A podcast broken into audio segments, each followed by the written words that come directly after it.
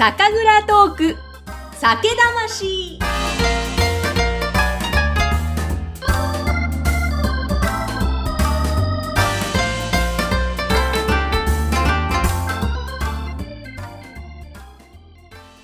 今回の配信は、クラウドファンディングでご支援をいただきました、高野智美さんの提供でお送りします。皆さんこんにちは。酒蔵ナビゲーターの山口智子です。さて、おととしの7月に、このポッドキャスト酒蔵トーク酒魂、10回から13回の配信会でご登場いただきました。東京都港区芝にある東京港醸造の寺澤さんに引き続きお話を伺っていきます。よろしくお願いします。お願いいたします。前回はコンパクトなそのクラフトグラのお話を伺いましたが、えーまだまだ進化されている寺澤さんのお話たくさんありますので、今回は私も何度か飲ませていただいてすごく好きなんですが、無洗米を使った地球に優しいお酒ですね。はい。これについても伺いたいんですけれども、は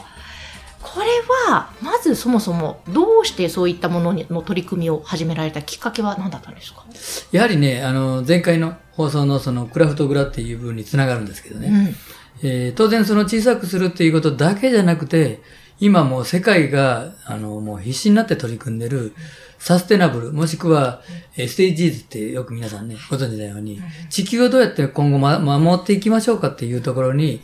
じゃあこの、お酒を作る当時として、要は技術者として、何かこう、考えなきゃいけないんじゃないかと。で、その中で米の研ぎ汁、まあ家庭でも研ぎ汁出るんですけど、その研ぎ汁の中のリン酸とか窒素っていうのはかなり厄介なもので、当然それを未だにね、あの、綺麗に分解してしまったりする技術ってなかなかないんですよ。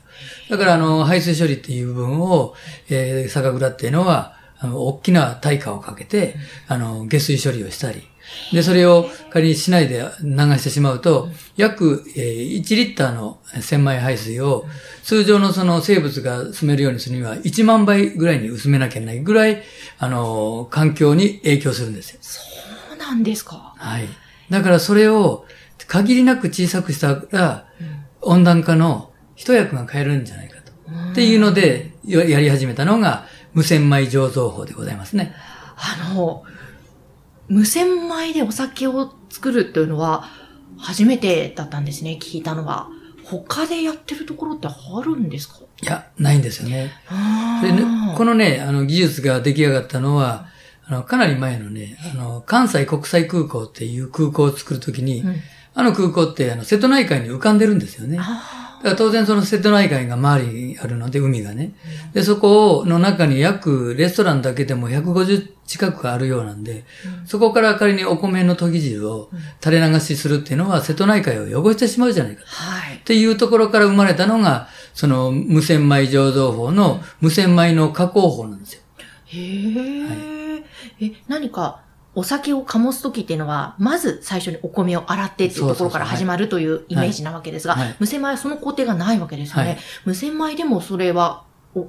お酒を醸すことが可能なわけですね。で、まずね、あの、その無洗米にの、そのか、あの、テクニックの前に、うん。その無洗米をどう加工するかっていう、ちょっと皆さんに、あの、はい。ご説明しますとね、あの、多分、スーパーでね、無洗米、無洗米って、もうすでに、あの、家庭では、あの、使われてると思うんで、皆さんご存知だと思うんですよ。うんじゃあ、どんな風な形でその無洗米でも、美味しいお酒、あ、ごめんなさい、美味しい、美味しいお米が炊けるかっていうのは、それは、えーお米の周りに、細かな、どうしても、その、ぬかがついてるんですけど、そのぬかを、えータピオカでんぷ。タピオカでんぷってご存知のように、ちょっと前、あの、すごいこう、あの、ブームでしたけど、ぷぷよぷよしてるじゃないですか。はい。で、あの、あの形のものを、米の周りにこう、当てちゃうんですよ。へそれであの、タピオカのでんぷんっていうのはぷよぷよしながら、その、周りの要はホコリを全部、ホコリというかぬ、ぬかを取ってしまうんですよね。で、他で言うと、あの、机の上に何かこう、消しゴムが散らばったとか、その時になんか手にガムテープつけて。てんポンポンってやって取っちゃうじゃないですか。であれ、あれと同じような、あ同じような原理で、タピオカのでんぷんにぬかが全部吸着してしまって、それで出てきたその処理が終わったものっていうのは、もう水につけただけで、あの、美味しいご飯が炊けるっていうのが、その無洗米の食べるお米なんです。そうだったんですね。はい。無洗米って、あ、だから無洗米ができるんですそうです、そうです。へえ。だから多分無洗米っていうのは同じお米でもね、ちょっと高いですよ。あ、高いです、はいはいそういう加工があるから。加工がある。で、ただね、それをじゃあそのままタピオカでんぷんで作るのを、えー仮に酒米にやってしまうと、もしもそのタピオカのでんぷんが、かけらがうんお酒の方に入ったら、純米酒じゃなくなってしまうじゃなくて、米じゃなくなくなるんで、はい。それではダメだっていうことで、うん今度何を考えられたかって言ったら、えーお酒を作る時の、その、精米って通常よりもどんどん、あの、磨いていくんですよね。うん。だからその、特ぬかって言って、ほとんどもうでんぷん質のものを、仮に今まではおせんべいとかにしてたんですけど、その部分をライスボールって言って、えー丸い、えーうんタピオカのボールと同じように丸くして、はい。で、湿式って言って少し水分持ってるんですよ。えで、それを仮に一度その、お米自身を一回濡らした上で、そのライスボールを回してあげると、ぬかが全部取れてしまう。で、もし仮に、その、ライスボールがかけて、そちらに入っても、どちらもお米なんで、うん何の影響もないんですよ。それが開発されたんで、その無洗米醸造法っていうのができるようになったんです。へえ、それって、寺沢さんが開発した？いやいやいやあじゃない。あの、あの、佐竹さんっていうね、うんあの、精米、えーあの、の、あの、会社さんです。へえ、はいあ、だからそれができたから、お酒作りにも使えるということになったんです。え、実際いかがですか？無洗米を使ってみて。ええ。実際ね、いろんな、こう、あの、試験を繰り返したんですけど、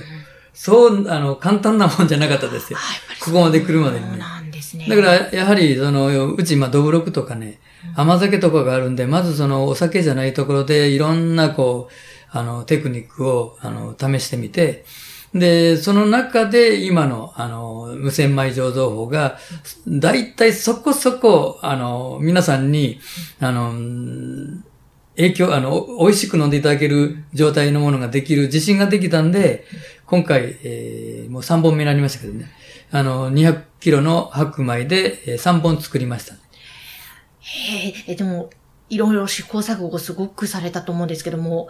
とまあ、細かいところはね、企業秘密だとは思うんですが、はい。あこんな失敗があったとか、こんなことがあったみたいな、なんか言える範囲で具体的にどんなことがあったんですか？そうですね、あの、固まっちゃうんですよ。米が。お米が。。はい。結局、あの、吸水スピードっていうか、あどんどんこう、お水を吸おうとするじゃないですか。うんうんで、千米があれば一粒一粒バーって回ってるから、当然一粒ずつの周りに水があるから、うんあそれでいいんですけど、その水だけをこう、あの、中に入れてしまうと、その水ってみんなで取り合いするじゃないですか。はい。で一番外の人が、その水を取っちゃうと、中は何も水が伝わ使わない。要は乾いたままで、あマグボールみたいに。うん。バスケ、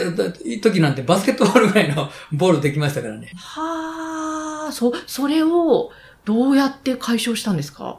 そこは言えま言えない言えない。それ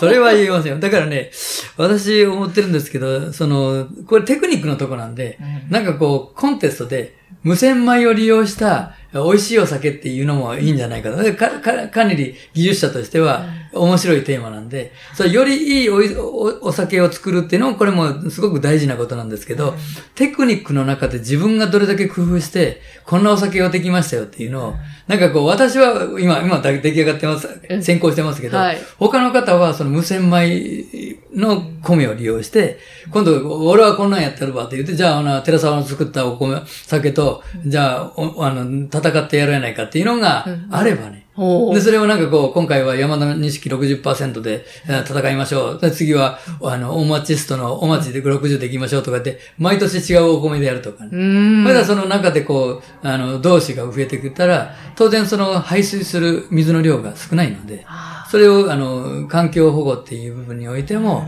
今後はクラフトグラの中でもやりたいですし、はい。あ新たな酒蔵の中では、一つのそれは、あの、なんかカテゴリーというか、種類としてあれば、その分だけでも、えーお水の節約になるので、いいんじゃないかなと思うんですけどね。あ、そうですよね。でも本当そうか、お米のあの、洗うときね、まあ家でも洗うとき、ぬか、その、お研ぎ汁ですね。やっぱそれってあんまり、あんまりというか良くないわけですね。本来は。本来は。そのまま、だからあの、下水道処理の、うんあの、設備があるから大丈夫は、ないんでね。ってことなんですね。わあ、でもそれをその無洗米に切り替えてやってみるという試みをやったわけですが、そのでも味美味しいですよね。なんか、ちょっとシュワッとした最初感じがあって、なんか独特ですよね。そうですね癖になると言いますか。うんちょっとね、あのー特徴がね、変わってますね。うんそれでね、あの、熟成させて、要は、ある程度、えー火入れをして、えーえー熟成させた方が、こう、丸くなってね、良くなります。ああ、ええそう、じゃあ、ちょっとしばらく置いておいた方が。そうです、そうです。おお、はいそうなんですね。あの、まさにその、ネーミングも地球に優しいお酒ですもんね。なので、ぜひあの、ラベルもまたブルーカラーで素敵なので、はい。ぜひこちらあの、東京港醸造さんのホームページの URL は説明欄のところに貼っておきますので、そちらからショッピングサイトにも行けるんですもんね。はい。なので、ぜひご覧いただきたいと思いますが、じゃあやっぱり寺沢さんとしては、その地球のことも考えながら今後もお酒作り取り組みたいなというところはやっぱりまだまだあるんですか？そうですね。やはり、あの、ね、日本人の人口がどんどん減っていくんじゃないかとか、いろんなその部分もあるんですけど、身近なところから、本当に、あの、始めたらと思うんで、で、まあ、掃除、片付け、これも一つの SDGs ですから、まずはそこから、うんはいうん。うん、と思ってますけどね。もうでも本当に寺沢さん、いろんなアイデアがあって、もうしかもそれをちゃんと具体的に現実化されてるんですけども、その辺ってどういうふうに、今、普段ね、どういうふうなアイデアをどこから持ってきて、それを現実的に実現させていくコツって、寺沢流で言うと何なんですか？えっとね、まずね、天なんですよ。天すべてが、て天で、えーひらめく、ひらめくっていうか、こう世の中を見ててね、うんあ、こんなものがあったらいいなとか、これってこういう問題を抱えてるなっていうのを、天でまずは置いておくんですよ。で、その次に、今度その解決法が線になって、で、それが次は面になって、で、それ面が重なっていって立体化していくと、もうここは特許であったり、自分の、えーな中につながりますね。で、その一番初めのとっつきの点を忘れないようにするのに、えーまずはそれを、あの、記帳するノートがあって、もうそれはもう日付と、その点を全部、こんなことを思った。うん。で、何かいい方法ないかなと思って、日頃のテレビを見てるとか、仮に生活してると、あ、こんな方法があるなと。もうじゃあ24時間365日、常にいろんなものはお酒作りのために見ているところがあるわけですね。まあ、お酒作りというか、楽しんでるんでしょうね。ですよね、はい本当に、そうなんですよ。寺澤さん楽しんでらっしゃいますよね。はいうんお仕事も人生も。やっぱその辺のなんか、こうちょっと、なんでしょうかね、余裕というか、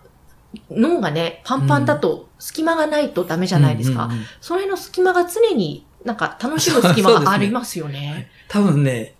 生活習慣もね、うん疲れるとね、実際、先日のあの、取材を受けてた後なんですけどね、うん疲れ、脳が疲れると思うんですけど、6時半ぐらいから俺寝ちゃうんですよ。夕方ですか、はいおお。で、6時半ぐらいに寝て、で、夜お腹が空いて少しだけ食べて、で、これもう寝れないと思うんですけど、やっぱり朝まで寝てるんですよね。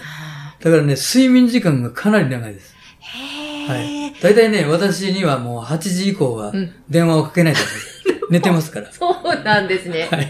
あじゃあ、寺澤さんのアイデアとか、日頃の活力とか、健康の大元は睡眠ですか？睡眠。うわーロングスリーパーなんですね。そうですね。はい。そっか、じゃあ睡眠でしっかり脳も休息して、で、また起きて日中はかなりフル回転なわけですね。それは楽しいんですよ。そう。うん。なんか脳が楽しいっていうかえー、え脳が楽しい。体もそうですし、脳の中もいろんなストレスがあったりすると、それが、えーこう、スムーズに動かないんですよ。だからそれは、しっかり、えー睡眠をとって、えー仮に、えー解決できないものは解決できないとして置いとけばいいのにな、それを解決しようとするのがそもそもしんどいんで、うん。できないこともあるんですよ、世の中。はい、はい。そうですね、そうか。じゃあそういう悩みがあったらぐじぐじそこにずっととどまるんじゃなくて置いとけばいいんですね。で、あとはじゃあ睡眠とって楽しいことを考えてればいいんでしょうか。あの、寺沢流のストレス解消法ですか、そのあたりって。そうですね。ほー、なるほど、なるほど。ちょっと勉強になりました、今日もまた そしてですね、まだまだ大変魅力的なお話がありますので、それは次回にお願いしたいと思います。また次回もよろしくお願いします。はい、お願いいたします。酒蔵トーク酒魂今回の配信はクラウドファンディングでご支援をいただきました高野智美さんの提供でお送りしました。皆様今夜も幸せな晩酌を